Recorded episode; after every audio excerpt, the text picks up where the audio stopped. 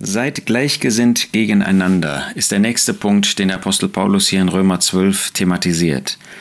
Er hatte in den Versen 14 und 15 besonders von äußeren Handlungen gesprochen, segnen, das das Beten, das gute Zureden anderen gegenüber, nicht zu fluchen, sich zu freuen, mit den Freuen sich Freunden, zu weinen mit den Weinenden. Und jetzt geht es um eine Haltung. Seid gleichgesinnt gegeneinander.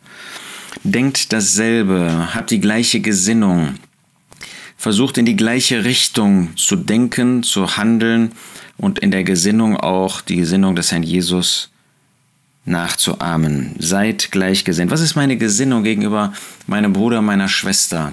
Das verstehen wir, das kann sich auch nicht um einen Ungläubigen handeln, der kann nicht die Gesinnung Christi haben. Aber wir können mit Geschwistern, mit Glaubensgeschwistern, mit Mitgläubigen können wir eine Haltung haben, dass wir das Gute wollen, dass wir dasselbe wollen, dass wir nicht gegeneinander wollen, sondern dass wir einander helfen wollen. Dass wir eine Haltung der Demut, der Sanftmut haben, eine Haltung, die das Gute, den Segen für den anderen möchte. Merken meine Mitgeschwister, dass ich wirklich für sie bin, dass meine Haltung ist, dass sie Gutes haben, Gutes bekommen. Merken Sie, dass meine Gesinnung ist, dass ich Sie wertschätze, dass ich Sie höher achte als mich selbst.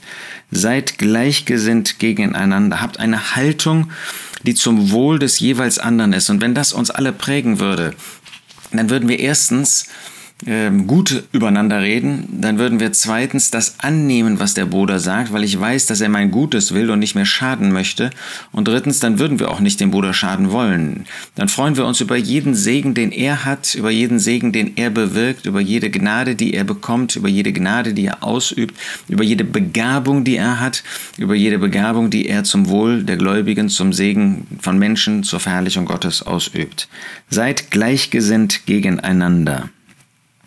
Dann Punkt 17, sind nicht auf hohe Dinge, sondern haltet euch zu den niedrigen. Wie leicht können wir in unseren Herzen groß denken. Wie leicht können wir in den Fallstrick des Teufels fallen, der eben größer sein wollte, als er war. Und vermutlich war er der höchste Engel, den Gott gemacht hatte. Und trotzdem war er mit diesem Platz nicht zufrieden. Er wollte noch höher sein, wollte noch größer sein, wollte noch mehr Ehre haben, wollte gleich sein wie Gott.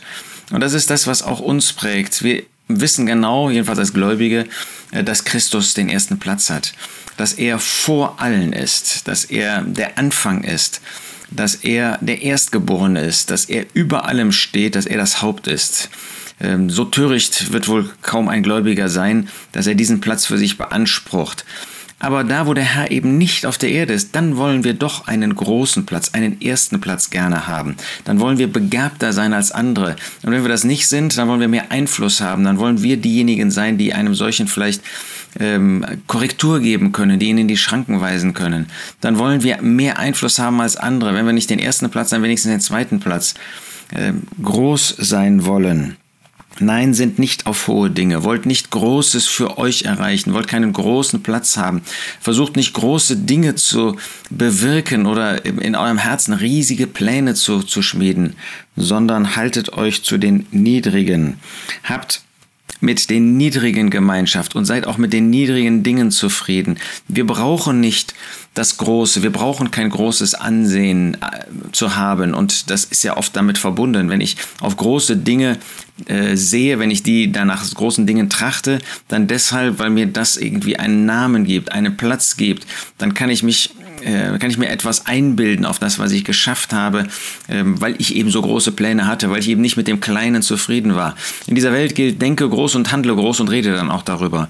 In der Schrift nach den Gedanken des Herrn gilt, sei demütig, sei sanftmütig, sei zufrieden mit dem Kleinen, was der Herr dir anvertraut hat. Und wenn wir dann einen Dienst getan haben, dann äh, sagt der Herr Jesus auch in einem Gleichnis, glaube ich, ist das, ähm, wir sind unnütze Knechte.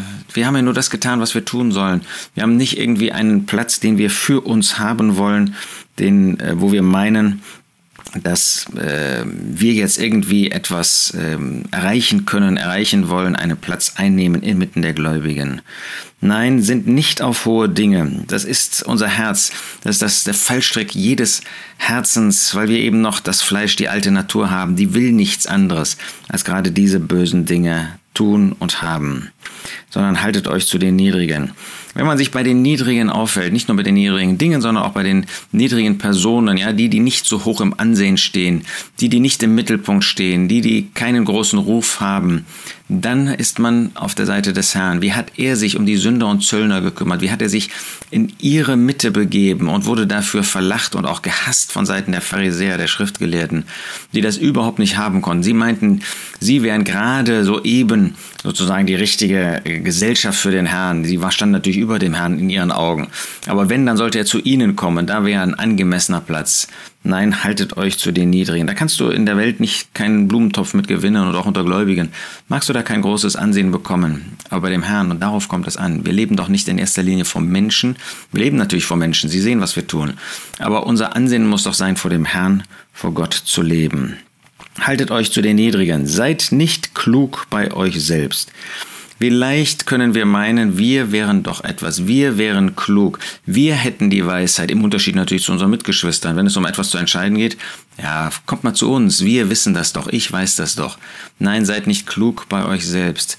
Seid bereit, die Hinweise, die Korrekturen von anderen anzunehmen und meint nicht, ihr wüsstet alles besser, insbesondere im Blick auf uns selbst.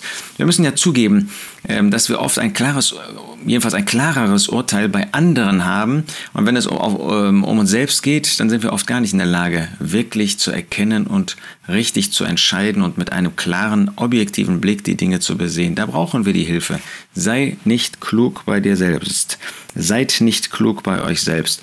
Ja, das wollen wir uns zu Herzen nehmen, weil das eine Gefahr ist, ein Hang ist, eine Gesinnung ist, die wir alle sehr schnell an den Tag legen können. Und es ist nicht die Gesinnung des Herrn.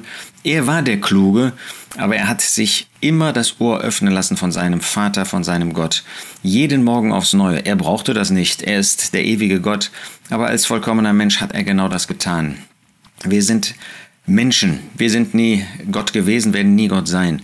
Wir sind Menschen, fehlerhafte Menschen, sündige Menschen. Nicht, dass wir noch Sünder wären, wenn wir an den Herrn Jesus glauben, aber doch hat die Sünde unser Leben geprägt und hat die einen solchen Einfluss, insbesondere dadurch, dass wir noch diese alte, diese sündige Natur haben. Und deshalb wollen wir uns immer vergegenwärtigen, dass wir Hilfe brauchen, dass Gott uns in der Versammlung Gottes deshalb auch gerade Römer 12 zusammengestellt hat, damit wir uns gegenseitig Hilfe geben können, Ermutigung geben können, Trost geben können, Belehrung geben können, auch Korrektur geben können. Und so wollen wir nicht klug bei uns selbst sein, sondern dankbar das annehmen, was der Herr uns durch andere sagt. Damit ehren wir ihn, damit verherrlichen wir ihn, damit haben wir einen Platz, den wir auch für, zum Segen für andere sein können dass sie nicht meinen, da ist einer, der, der meint alles zu wissen. Nein, der braucht uns auch, so wie wir ihn ebenfalls brauchen.